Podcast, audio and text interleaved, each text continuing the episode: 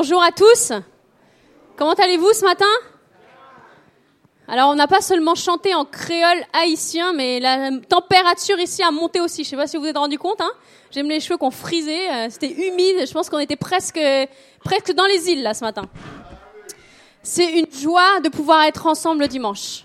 C'est une joie de pouvoir aussi nous retrouver en semaine euh, dans nos chroniques groupe. Et euh, cette semaine avec Pascal, on était dans notre chronique groupe à Thiès. C'était vraiment super de pouvoir partager ensemble, faire un petit break dans notre semaine, euh, parler avec des personnes qui, on sait qu'on va être encouragés dans ces moments-là. Et je vous encourage seulement à, si vous ne faites pas encore partie d'un chronique groupe, rejoignez un chronique groupe. On en a huit environ, je crois.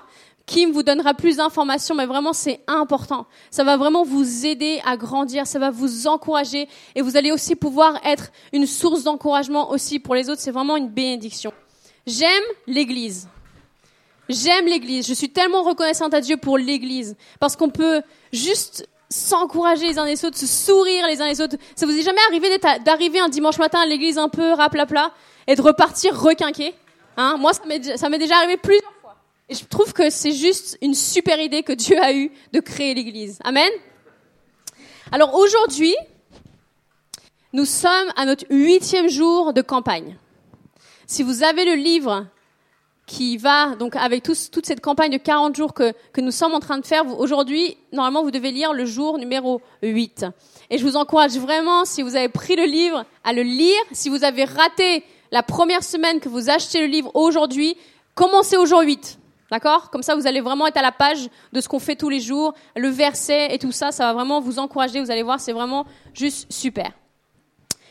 Et donc, Dieu a cinq objectifs dans notre nous avons commencé à voir la semaine dernière. Et aujourd'hui, on va analyser le premier. On va lire Apocalypse chapitre 4, verset 12. Vous allez recevoir une feuille avec les versets. Et ce verset nous dit, car c'est toi qui as créé toutes choses. Elles sont venues à existence parce que tu l'as voulu. Qu'est-ce que cela signifie? Cela signifie que Dieu nous a désirés. Dieu nous a voulu. Nous avons été créés pour le plaisir de Dieu, pour, être aimés. Et la seule raison pour laquelle nous sommes en vie aujourd'hui, c'est parce que Dieu voulait que nous vivions et il prend plaisir à nous regarder. Amen. Tout ce que nous faisons, Dieu prend plaisir à le voir. La semaine dernière, on a parlé du fait que nous avons été créés pour être aimés par Dieu. Cette semaine, on va s'intéresser au premier objectif de notre vie, qui est que Dieu veut que nous l'aimions en retour. Un jour, Jésus marchait dans la rue et un homme s'est approché de lui et lui a demandé, Maître, quel est le plus grand commandement de la loi? Et Jésus a répondu dans Matthieu 22, 36, Tu aimeras le Seigneur ton Dieu, c'est le premier et le plus grand des commandements. C'est comme si en quelque sorte Dieu était Jésus était en train de dire, OK, si tu dois retenir une seule chose à tout, aime-moi en retour, parce que je t'ai fait pour m'aimer et je te connais. Mon désir est que tu me connaisses et que tu m'aimes de la même manière. Et vous savez, il existe un mot pour exprimer cela. Un mot que je suis sûre vous connaissez. Mais souvent ce mot est mal utilisé, ou on ne le comprend pas totalement dans l'Église. Et il s'agit du mot adoration. L'adoration, qu'est-ce que c'est? C'est connaître et aimer Dieu en retour. Le problème, c'est que, comme je le disais, la- l'adoration, souvent, on, on confond ce mot, mais beaucoup de choses dans la définition de ce mot. Lorsque je dis adoration, à quoi cela vous fait-il penser? Quelle est la première chose qui vous traverse l'esprit? Peut-être que vous pensez à la prière. Peut-être que vous pensez au chant lent, où on est tous comme ça. Ou je sais pas. Mais ça vous fait penser sûrement à quelque chose. Ou peut-être que ça vous fait penser à quelque chose qu'on fait à l'église. Mais l'adoration, c'est bien plus que cela. C'est bien plus que toutes ces choses. Notre premier objectif dans la vie, en tant qu'être humain, en tant que créature de Dieu, c'est d'adorer Dieu. On va analyser cela ce matin. Et je pense que le verset qui définit le mieux l'adoration se trouve dans Romains 12 au verset 1. Frères, et sœurs, puisque Dieu a ainsi manifesté sa bonté envers nous, pour nous, offrez vos corps comme un sacrifice vivant, saint, agréable à Dieu, ce qui sera de votre part un culte raisonnable.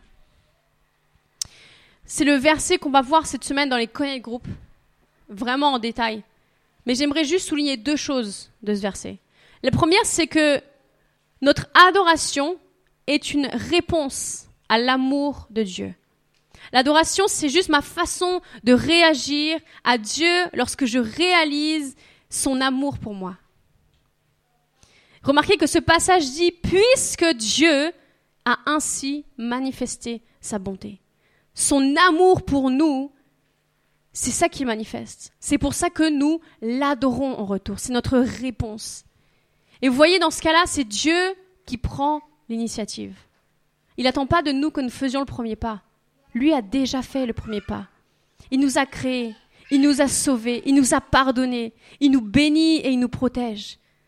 Il fait tout ça pour nous. Et à cause de tout ça, nous l'adorons. Amen.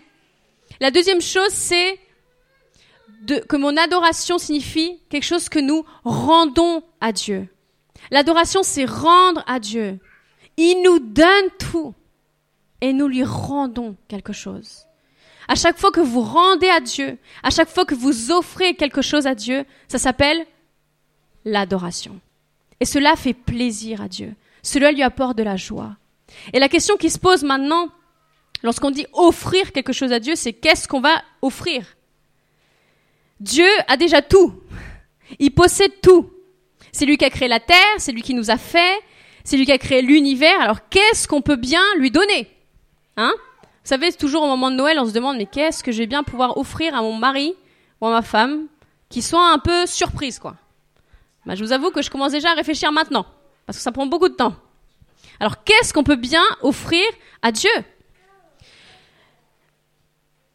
Il y a une chose qu'on peut donner à Dieu, c'est notre amour. Et il est très précis sur la façon avec laquelle on va lui donner notre amour. Marc 12, 30 nous dit, tu aimeras le Seigneur ton Dieu de tout ton cœur, de toute ton âme et de toute ta, et de toute ta force. Dieu veut que nous l'aimions de trois manières différentes. Dieu veut que nous l'aimions d'une manière intellectuelle. What? Il est dit de toute sa pensée. Aime-moi de toute ta pensée. En d'autres termes, il veut que nous réfléchissions, pas que nous fassions quelque chose sans forcément y penser. Il veut que nous l'adorions avec notre intellect, nos pensées, que nous le connaissions et que nous l'aimions. La deuxième manière dont on peut aimer Dieu, c'est avec passion. Ce verset nous dit, tu aimeras le Seigneur ton Dieu de tout ton cœur et de toute ton âme. Dieu nous aime avec passion. Et il veut qu'en retour, nous aussi, on puisse l'aimer avec passion. Et la troisième manière, c'est que Dieu veut que nous l'aimions de manière pratique. Il dit, aime-moi de toute ta force. Cela signifie aimer Dieu avec nos capacités, avec les choses que nous pouvons faire, pratiques, les choses réelles. Voyez, la vérité, c'est que bien que Dieu ait créé la terre et l'univers tout entier, et nous aussi, il y a trois choses que Dieu ne possède pas, à moins qu'on les lui donne. Il n'a pas notre attention, à moins qu'on lui donne notre attention. Cela signifie aimer Dieu avec notre pensée. Il n'a pas notre affection, à moins qu'on lui donne notre affection. Amen. C'est aimer Dieu avec notre cœur et avec notre âme. Et enfin, il n'a pas nos capacités, à moins qu'on lui donne nos capacités, c'est-à-dire aimer Dieu avec notre force. Et à chaque fois que nous prenons ce que Dieu nous a donné, notre attention, notre affection et nos capacités, et que nous les rendons à Dieu, ça, c'est le cœur de l'adoration. Alors premièrement, on va voir l'adoration, c'est concentrer mon attention sur Dieu. Est-ce que quelqu'un dans la salle sait ce qu'on sent lorsqu'on est amoureux? Alors, juste une petite piste, tous les couples mariés devraient lever la main, tout de suite maintenant. Lorsqu'on est amoureux, C'est incroyable, n'est-ce pas? Il y en a qui, qui se rappellent des débuts, qui paraissent loin, mais qui n'étaient pas si loin que ça. On a envie de plus quitter cette personne. On pense à cette personne tout le temps. Il y a même des choses qu'on n'arrive même plus à faire, même plus à se concentrer parce que oh, on est trop perturbé. Mais je vais la voir. Mais qu'est-ce que je vais mettre? Mais qu'est-ce qu'il va penser? Mais il faut que je me prépare maintenant, même si c'est en 6 heures, vite. On pense à cette personne tout le temps, toute la journée. Même la nuit, on en rêve. Le matin, on se réveille, on n'a que ce visage devant nous. Mais vous savez, ce sentiment, il passe. Et je suis mariée depuis 4 ans, je vous assure, ça passe. Et d'un côté, heureusement, parce que on pourrait plus rien faire. Mais ça ne veut pas dire qu'il disparaît. Ça se transforme. Ça s'exprime de différentes manières. Amen. Mais vous savez, Dieu, il a cette capacité de rester amoureux comme tout au début. Il a cette capacité de rester concentré sur nous. Et il veut nous enseigner à rester concentré, à avoir notre cœur et notre attention sur lui en permanence. Mais il est difficile pour nous de rester concentrés sur quelque chose pour toujours. N'est-ce pas? Il y a quelque temps, j'ai commencé un, nouveau travail et mon bureau se trouve, c'est un open space, mais euh, bon, c'est très calme le matin quand j'arrive. Mais au bout d'un moment, quand tout le monde arrive, tout le monde se fait des cafés, au midi, tout le monde commence à se faire manger, il y a les odeurs, il y a les gens qui passent tout. C'est dur de rester concentré. C'est très dur. Donc, je vais m'acheter des bouts de caisse cette semaine. Parce que sinon, je vais pas réussir à travailler, quoi. Enfin, je suis, en plus, les gens, ils parlent, parfois c'est intéressant, alors on a un peu Donc, c'est trop difficile de rester concentré. Et vous savez, c'est la chose la plus difficile pour nous en tant qu'être humain. De rester concentré mais nous devons choisir de nous concentrer sur certaines choses. Nous devons comprendre que nous pouvons nous laisser distraire très facilement.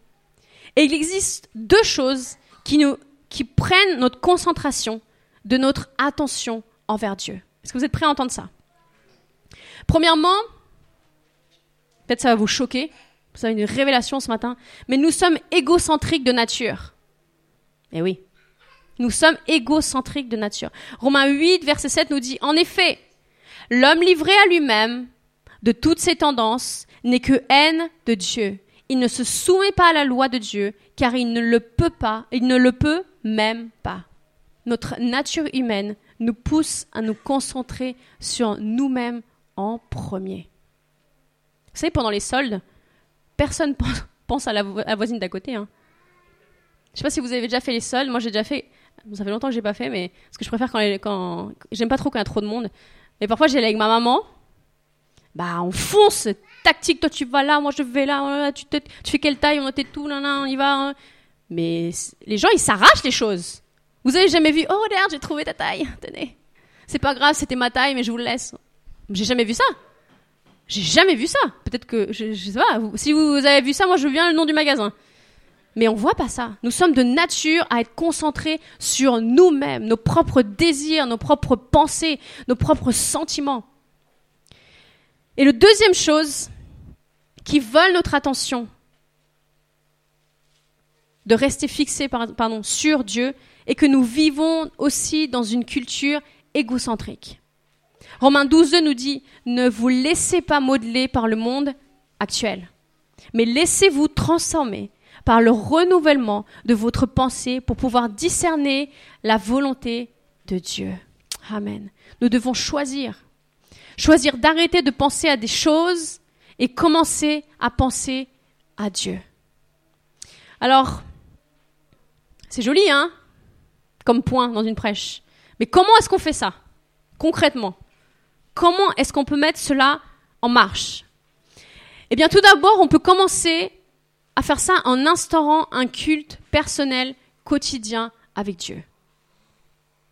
Matthieu 6, 6 nous dit, mais toi, quand tu veux prier, va dans ta pièce la plus retirée, va dans ta chambre, certains passages disent, verrouille la porte et adresse ta prière à ton Père qui est là dans le lieu secret. Et ton Père qui voit dans ce lieu secret te le rendra. Vous savez, dans l'Ancien Testament, il n'existait qu'un seul lieu où on pouvait adorer Dieu. Ce lieu s'appelait le temple. Il fallait aller là-bas pour adorer Dieu et pour nous concentrer sur Dieu. Mais aujourd'hui, c'est plus le cas. On peut adorer Dieu n'importe où. Peu importe ce qu'on peut faire. Il suffit juste de trouver un endroit. Ça peut être notre voiture sur le chemin du travail, quelque part dans notre jardin, un coin dans le salon, où on peut se concentrer sur Dieu. Il nous suffit donc d'être là avec lui de manière honnête et d'instaurer un moment avec Dieu. Et c'est un défi. Parce qu'on a tous des travails, on a tous de la poussière à la maison qu'il faut enlever, on a tous des frigos qu'il faut remplir et des placards qu'il faut remplir, des assiettes à laver, du linge à laver et à repasser. Et tout ça, ça prend du temps. On a des enfants, on a un mari, on a une femme. On doit dormir aussi, entre-temps. Et c'est dur de trouver du temps. Mais soyons intentionnels avec ce que nous faisons, avec notre temps. Parce que c'est pas qu'on n'a pas le temps. On a tous le même temps. Pourtant, certains arrivent à passer du temps avec Dieu. Mais nous devons apprendre à gérer ce que Dieu nous donne. Dieu nous donne du temps, 24 heures par jour. Vous avez tous le même temps.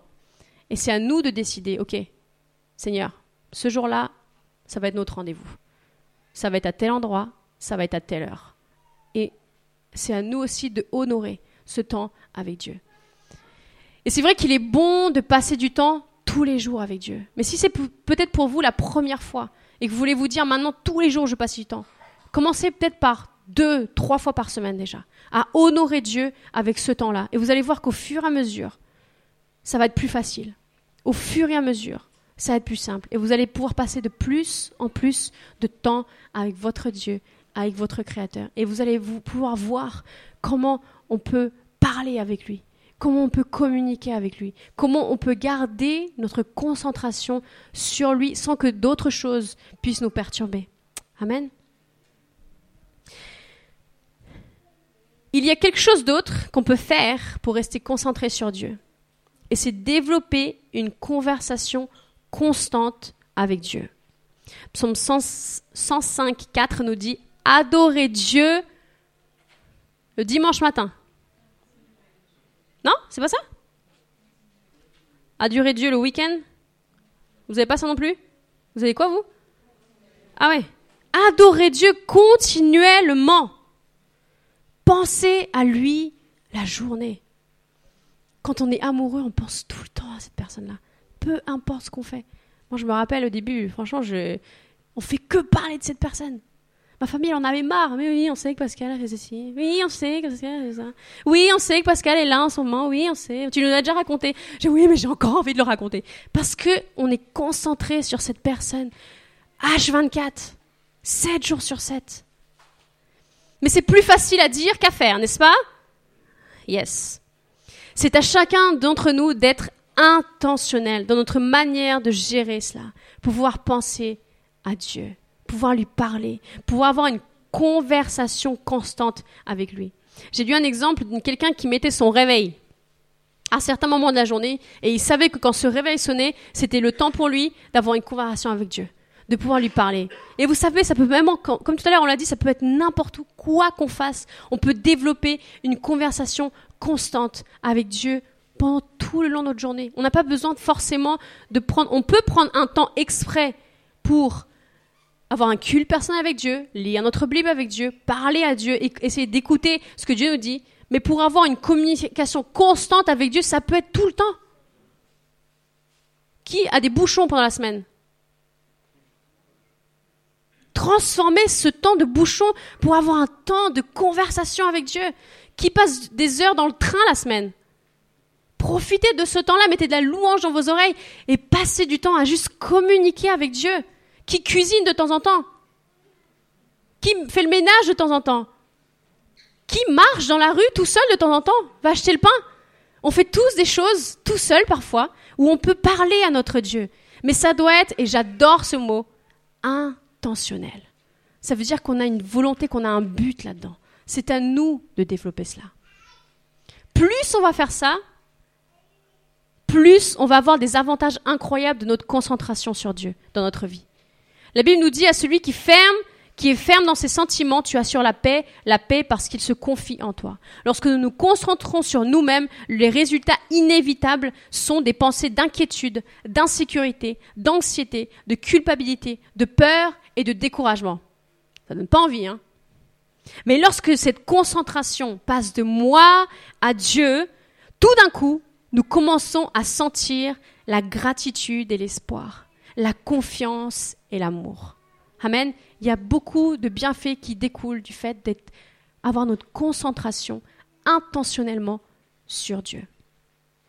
Deuxième point, l'adoration a un effet sur mon affection envers Dieu. Non seulement l'adoration est synonyme de concentration sur Dieu, mais c'est aussi l'expression de mon affection à Dieu. exprimer notre affection, c'est aimer Dieu de tout notre cœur et de toute notre âme. Et peut-être que pour certains d'entre vous, c'est difficile parce que on a grandi ou vous avez grandi dans une famille qui n'était pas très affectueuse, qui n'était pas très expressive, qui disait peut-être pas souvent je t'aime, presque jamais. Et peut-être, ou alors peut-être que vous êtes quelqu'un de silencieux, de réservé, et vous n'est pas facile d'exprimer de l'affection à Dieu sans vous sentir gêné ou un peu foufou. Mais laissez-moi vous dire qu'on va apprendre à faire ça. Vous allez apprendre à faire ça, à développer votre affection envers Dieu et à apprendre à dire je t'aime Seigneur. Je t'aime mon Père. Je t'aime. Et euh, on m'avait parlé d'une petite, ma soeur m'avait parlé d'une série il y a quelques temps. Et elle me dit, Célida, faut trop que tu regardes, tu vas voir, ça fait trop penser au Pérou, nana, et tout. Et au Pérou, Amérique du Sud, qu'est-ce qu'on regarde tous? Des telenovelas. À chaque fois que je vais en vacances là-bas, dans tous les, dans tous les restos, cafés, tout partout, c'est les telenovelas, tout le monde regarde. À chaque fois que j'y vais, ma, mes tantes, elles regardent toujours la même, qui a déjà fini, qui a recommencé. Mais elles regardent toujours des telenovelas, toute la journée, il y en a, tout le temps. Il y a des chaînes de telenovelas. Et donc, la, série dont ma soeur me parlait, c'est un peu une telenovelas. Donc, il y a beaucoup de amour et aussi beaucoup de trahison. Et dans cette série, un homme qui s'appelle Rogelio de la Vega, sort avec une femme qui s'appelle Xiomara Villanueva, bien sûr. Et Xiomara ne veut qu'une seule chose, c'est entendre Rogelio dire Te amo. Alors elle commence à jouer un jeu parce qu'elle a envie de l'entendre. Elle lui dit Rogelio, est-ce que tu aimes euh, mes chaussures? Elle dit Oui, j'aime tes chaussures. Est-ce que tu aimes ma robe? Oui, j'aime ta robe. Est-ce que tu aimes mes cheveux? Oui, j'aime tes cheveux. Puis elle commence à en avoir marre parce que ce qu'elle a envie d'entendre, c'est qu'il l'aime elle. Mais ça n'arrive pas. Parce que, avec les messieurs, il faut. Que ça marche pas trop, les devinettes comme ça. Il faut aller droit au but. Oui, c'est pour toi ça. non, je disais droit au parce que ça, ça un petit rapport avec l'OM, marié pour Marseille, donc voilà. Ouais. Donc, elle commence à être frustrée, elle en a marre. Et vous savez quelle est sa plus grande peur? C'est de dire je t'aime en premier. Parce que c'est facile, elle avait juste à le dire. Mais elle a peur de le dire. Pourquoi? Parce qu'elle a peur que Rogelio ne l'aime pas en retour. 1 Jean chapitre 4 verset 19 nous dit Quant à nous, nous aimons parce que Dieu nous a aimés le premier. Genre, j'ai envoyé ce verset à, à la telenovelas. Vous savez ce qui est incroyable avec Dieu? C'est qu'il a éliminé la part de risque. Il a dit en premier, je t'aime. Je t'aime. et il l'a dit pas seulement d'une façon, mais il l'a dit d'une million de façons. Il nous a créés. Il s'est occupé de nous. Même quand nous ne savions pas, il montrait déjà son amour envers nous. Nous n'avons donc pas besoin d'avoir peur de ce qui va se passer si nous disons à Dieu, je t'aime parce que lui nous aime déjà. Osée 6.6 nous dit car je prends plaisir à l'amour bien plus qu'au sacrifice, à la connaissance de Dieu bien plus qu'aux holocaustes. Le premier objectif de notre vie est de connaître et aimer Dieu. Si nous, faisons cela, nous avons accompli la chose la plus importante de notre vie. Dieu veut que nous le connaissions et que nous l'aimions. Parce que nous avons été créés, faits pour le connaître et pour l'aimer. Amen. La chose la plus importante, sont écoutés, la chose la plus importante à savoir dans la vie, c'est que Dieu nous aime. Est-ce qu'on suit jusque-là? Et la chose la plus importante à faire dans la vie, c'est l'aimer en retour. Amen. Dieu nous aime tel que nous sommes. C'est pour ça qu'il nous a fait tel que nous sommes, avec notre personnalité. Que nous soyons introvertis, extravertis, qu'on aime les routines ou qu'on aime le changement. Il nous a fait tel que nous sommes. Et Dieu ne veut pas faire de nous quelqu'un d'autre. Il ne veut pas faire de nous des religieux. Il ne veut pas faire de nous une copie améliorée de qui nous sommes. Il veut qu'on soit nous-mêmes. Amen. En fait, on n'est jamais complètement nous-mêmes avant d'avoir Dieu dans notre vie. Parce que c'est lui qui révèle qui nous sommes. C'est lui qui guérit des choses, qui nous permet d'être nous-mêmes. C'est lui qui nous permet d'avancer et de pouvoir garder confiance en nous et d'être nous-mêmes. On ne vit pas, nous ne vivons pas la gloire de Dieu en tant qu'être humain sans savoir complètement sa volonté pour notre vie. Et plus nous connaissions Dieu, plus nous aimons Dieu, attention scoop, plus on devient normaux. Nous devenons plus ce que Dieu nous a destiné à être dès le début. Mais c'est la peur qui nous empêche de nous donner entièrement à lui. Je vais vous raconter l'histoire d'une femme qui s'appelle Liz Curtis Higgs. C'était une euh, présentatrice, animatrice célèbre aux États-Unis, il y a de nombreuses années. Et elle, à l'époque, quand elle était animatrice de télé, elle vivait pas une belle vie. Elle vivait vraiment une vie où elle allait dans les fêtes et couchait avec beaucoup d'hommes.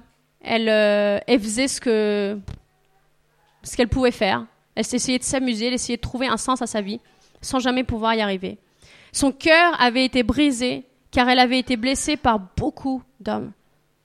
Et alors elle a décidé de devenir militante féministe. Mais elle avait une amie chrétienne qui disait tout le temps Viens, Lise, viens, tu, viens à l'église avec moi. elle disait Non, merci. Viens avec moi à l'église. Non, merci. Et on a marque qu'elle lui demande. Alors elle a dit Ok, bon, je vais venir une fois, mais seulement une fois. Ok? Son amie était contente. Et donc elle allait à l'église ce dimanche-là. Et quand elle arrive, le pasteur prêchait sur un verset qui est Femmes, les femmes doivent être soumises à leur mari. C'est notre verset préféré, mesdames. Hein Alors ça, c'était pas vraiment bon pour une militante féministe. Alors, euh, elle était un peu sur son siège là comme ça. Elle s'est énervée contre sa copine. Elle commence à se fâcher jusqu'au moment où elle a entendu la suite du verset. Marie, aimez vos femmes comme Christ a aimé l'Église et s'est livré lui-même pour elle. C'est marrant parce qu'en tant que femme, on garde le focus souvent sur la première partie. Mais on oublie que Dieu a aussi donné des responsabilités aux hommes. Et à qui demande-t-on de renoncer à sa vie? À l'homme ou à la femme? Au mari, hein? Messieurs Eh bien, lorsque Lys entendit cette partie, elle se pencha vers son ami et lui souffla avec un peu de cynisme dans l'oreille.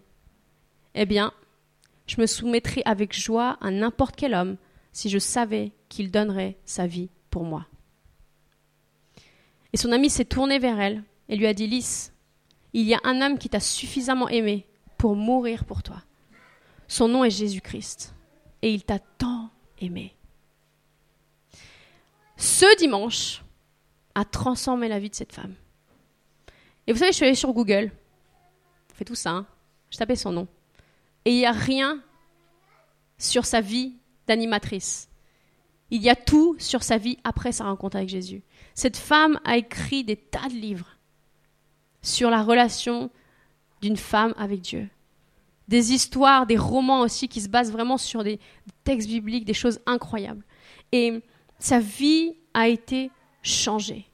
Elle a décidé de soumettre sa vie à Dieu dans l'amour. Elle est devenue croyante et elle est connue comme une auteure et une conférencière chrétienne qui fait beaucoup de, tournées donc, euh, en Amérique.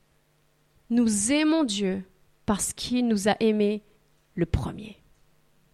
Et une fois que nous comprenons combien il nous aime, qu'il nous a même assez aimés pour venir sur terre et mourir sur la croix pour nous, alors nous pouvons dire oui, je me soumets à toi. Mon âme est dans tes mains. Amen. Troisièmement, l'adoration, c'est utiliser mes capacités pour Dieu. Utiliser mes capacités pour Dieu.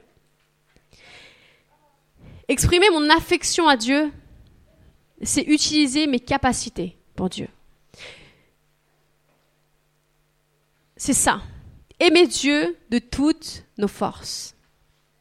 Voyez, Dieu veut que nous le voyions avec notre esprit. Il veut que nous le ressentions avec notre cœur et notre âme, et il veut que nous le servions avec notre force. Et vous savez, quand on parle d'amour, d'aimer, il y a différentes manières d'aimer, n'est-ce pas? Et souvent, on cite le, le, docteur Gary Chapman qui parle des cinq langages de l'amour. Et si vous ne l'avez pas encore lu, je vous encourage vraiment à lire Les cinq langages de l'amour. C'est vraiment un super livre sur comment aimer. Parce que souvent, on aime quelqu'un d'une certaine manière, mais est-ce qu'on est sûr que cette personne ressent l'amour qu'on lui donne? Et donc, euh, Gary Chapman dit qu'il y a cinq différentes manières de communiquer de l'amour. La première, c'est par rapport au toucher. La deuxième, c'est les paroles positives. La troisième, c'est passer du temps de qualité avec une personne. Quatrième, c'est offrir des cadeaux. Et le cinquième, c'est les services rendus. Il s'agit d'expressions pratiques de l'amour. C'est pratique. Offrir un cadeau à quelqu'un, il n'y a pas plus pratique pour dire à quelqu'un qu'on l'aime et qu'on l'apprécie, n'est-ce pas? Ce sont autant de choses pratiques dans lesquelles on utilise des capacités pour montrer, et pas seulement en parole, mais aussi en acte, que on aime vraiment quelqu'un. On met en action, on se met en action de manière pratique. Ça peut être réparer quelque chose, ça peut être aider à faire quelque chose, ça peut être servir quelque chose, partager, ce genre de choses. Ça aussi, ça fait partie de l'adoration. Colossiens 3.23 nous dit, tout ce que vous faites, faites-le de bon cœur, comme pour le Seigneur et non pour les hommes. Voyez, on n'a pas besoin de rentrer dans un couvent pour plus adorer Dieu. C'est une bonne nouvelle, n'est-ce pas? Il nous suffit juste de changer la personne pour laquelle on travaille. Et lorsqu'on fait ça, notre travail, tout ce que nous faisons, devient de l'adoration. Dans la vie, ce n'est pas ce qu'on fait qui est important en réalité, mais c'est pour qui on fait ces choses-là. Donnez tout à Dieu. Ainsi, votre travail deviendra votre adoration. Et peu importe qu'on soit boucher, ou boulanger, ou fabricant de bougies, ou informaticien, ou assistante, infirmière, écolière, bachelier, non, c'est comment on dit ceux qui vont à la fac? Étudiant, peu importe ce que l'on fait, Dieu veut savoir, le fais-tu pour moi? C'est la seule chose qui intéresse Dieu. Est-ce que tu le fais pour moi? Lorsqu'on transforme notre travail en adoration, alors on finit par adorer Dieu 24 heures sur 24. Pas seulement à l'église, Dieu désire que cela se passe dans l'ensemble de notre vie, que nous l'adorions avec toute notre vie entière. Romains 12 nous dit, prenez votre vie ordinaire, celle de tous les jours, et placez-la devant Dieu comme une offrande. Qu'est-ce que notre vie ordinaire? C'est notre sommeil, c'est nos repas, c'est notre travail, c'est notre train-train quotidien. Placez-le devant Dieu comme une offrande. Nous avons dit que l'offre, le fait de donner, est l'essence même de l'adoration. Une vie menée par ses objectifs ne vit pas seulement à l'église. Ça ne se passe pas non plus seulement dans le coin de groupe. Ça se passe même plus au-delà que seulement nos cultes personnels, en priant ou en lisant la Bible.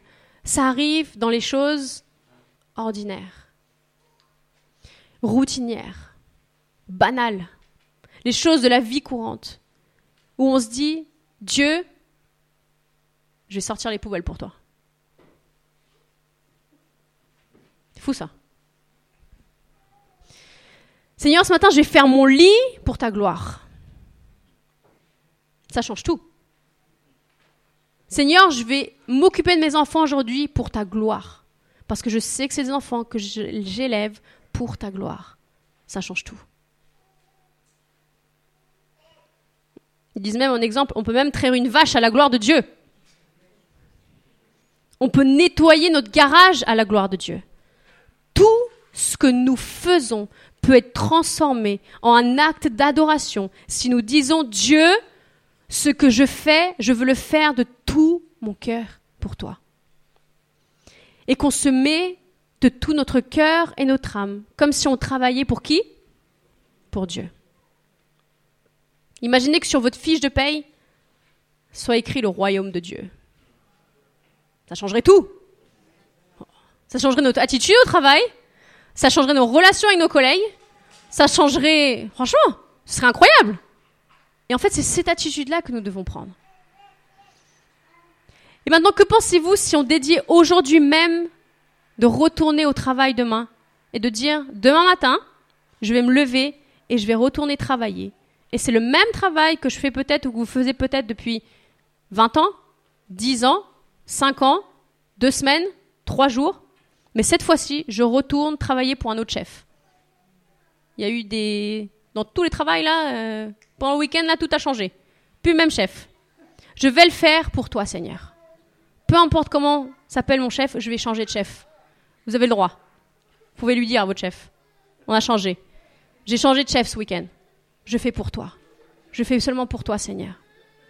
Ça va transformer les choses ordinaires qui n'ont l'air de pas grand-chose en une adoration envers notre Dieu. Et c'est ce genre d'adoration que Dieu, à quel Dieu prend plaisir. Amen. C'est extraordinaire. Comment nous pouvons adorer notre Dieu. Et vous savez, souvent, on pense que adorer Dieu, c'est quand on met la musique. Hein Pendant longtemps, j'ai cru que c'était ça. Adorer Dieu, c'est que quand il y a la musique, quand il y a des bonnes notes, quand il y a quelqu'un qui chante, euh, qui est transporté dans quelque chose d'incroyable. Mais en fait, adorer Dieu, c'est tout le temps. Dans les petites choses. Sur l'estrade ou chez vous en pyjama à 7h30 du matin. C'est tout le temps. Pour terminer, j'aimerais vous raconter une histoire d'un missionnaire qui s'appelle Joël Morgan, qui avait prévu de rendre visite à des missionnaires en fait euh, en l'Europe de l'Est. Il savait qu'il y avait des choses qu'il ne pouvait pas amener, des choses qui citaient le nom de Jésus par exemple. Alors, il est parti acheter quelques provisions qu'il mettrait dans son, sac. Et lorsqu'il s'est trouvé au supermarché, il a dit Seigneur, qu'est-ce que les douanes vont me laisser emporter? Alors il a pris des bonbons riz au beurre de cacahuète, du pudding de tapioca, et quelques bonbons et du chewing-gum, du malt et quelques conserves de fruits. Lorsque Joël arriva en Roumanie, il était chez une famille qui vivait des conditions très difficiles. Ils n'avaient pas de chauffage, pas d'électricité. Et ils aimaient passer les soirées ensemble à parler et à prier. Alors Joël se prépara à partir de leur maison et il se rappela de toutes ces provisions qu'il avait gardées. Et euh, il a une idée. Et si ils étaient en octobre, il a dit mais pourquoi ne pas utiliser ces provisions pour célébrer Noël en octobre? Pourquoi pas? En Australie, on faisait Christmas in July, Noël en juillet, parce qu'en fait juillet il fait froid donc euh, c'est un peu plus Noël quoi.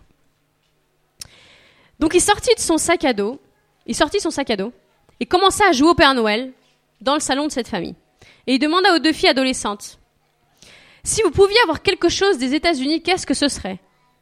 Oh Et les, les, filles ont répondu Des bonbons. Oh, on aimerait tellement avoir des bonbons. Mais quel genre de bonbons? demanda Joël. Et la mère intervint.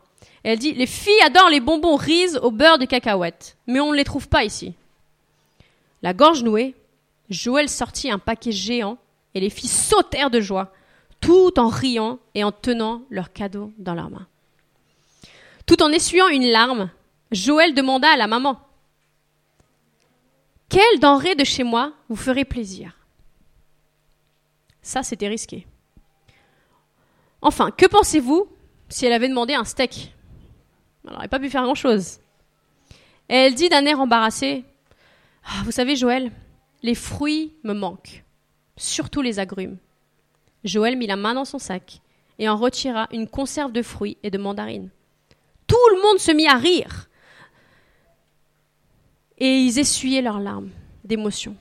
Et après avoir célébré ensemble, Joël se tourna vers le père et il pensa tirer le reste des articles de son sac et le laisser décider sur deux ou trois choses qui restaient dans le sac. Parce que c'était pas si mal.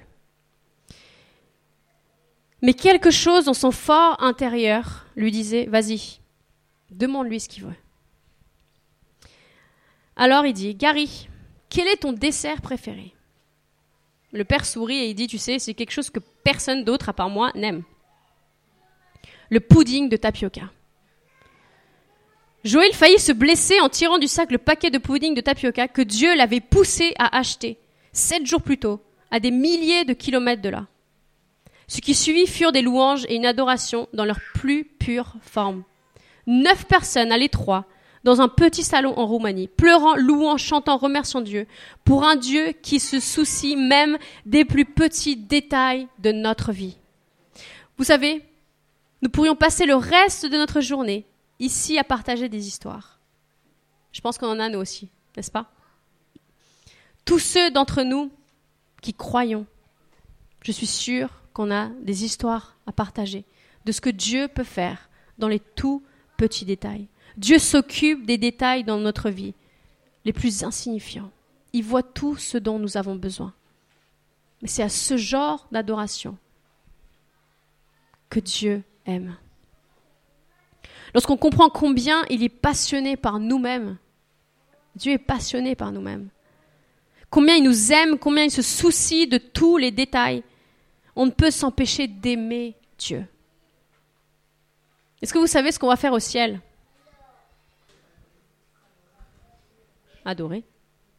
La Bible dit qu'au ciel, on va accorder notre attention à Dieu. On va lui donner notre affection. On va lui consacrer nos capacités pour toute l'éternité. Et ici sur terre, Dieu veut qu'on commence à s'exercer à cela pour que quand on soit dans le ciel, on sache comment adorer Dieu. Amen. Est-ce qu'on a des adorateurs ce matin? Ça ne veut pas dire chanter, hein? Vous avez bien compris. Je veux être une adoratrice de notre Dieu. Je veux apprendre à adorer Dieu de différentes manières. Et vraiment tout au long de cette semaine, quand vous allez prendre votre livre pour lire, quand vous allez toquer le groupe, vous allez voir que Dieu va vous ouvrir les yeux, va continuer à vous éclairer sur l'adoration envers lui. Est-ce qu'on peut prier ensemble ce matin? Seigneur, merci pour ta parole. Merci pour ton amour, Seigneur. Merci parce que tu as dit en premier je t'aime. De différentes manières. Et merci parce qu'on peut ressentir ton amour, Seigneur, qui nous entoure, qui devient vrai pour nous, Père. Et Seigneur, ce matin, on veut te dire qu'on veut apprendre à t'aimer davantage. On veut apprendre à être concentré sur toi. On veut apprendre, Seigneur, à te donner notre je t'aime. On veut apprendre à te donner toutes nos capacités, Père. On veut apprendre à être de meilleurs adorateurs. Et Seigneur, je te confie chaque personne ici et moi-même que tout au long de cette campagne, on puisse devenir des véritables adorateurs. Qu'on puisse continuer à grandir, Seigneur, dans le fait de t'adorer, de te dire je t'aime avec beaucoup de choses. Merci, Seigneur, parce que tu ouvres nos yeux ce matin, tu ouvres nos cœurs à ta parole, que tu la sèmes et que nous allons continuer à voir ta parole porter du fruit dans nos vies. Merci, Père. Nous t'aimons ce matin, Seigneur. Amen.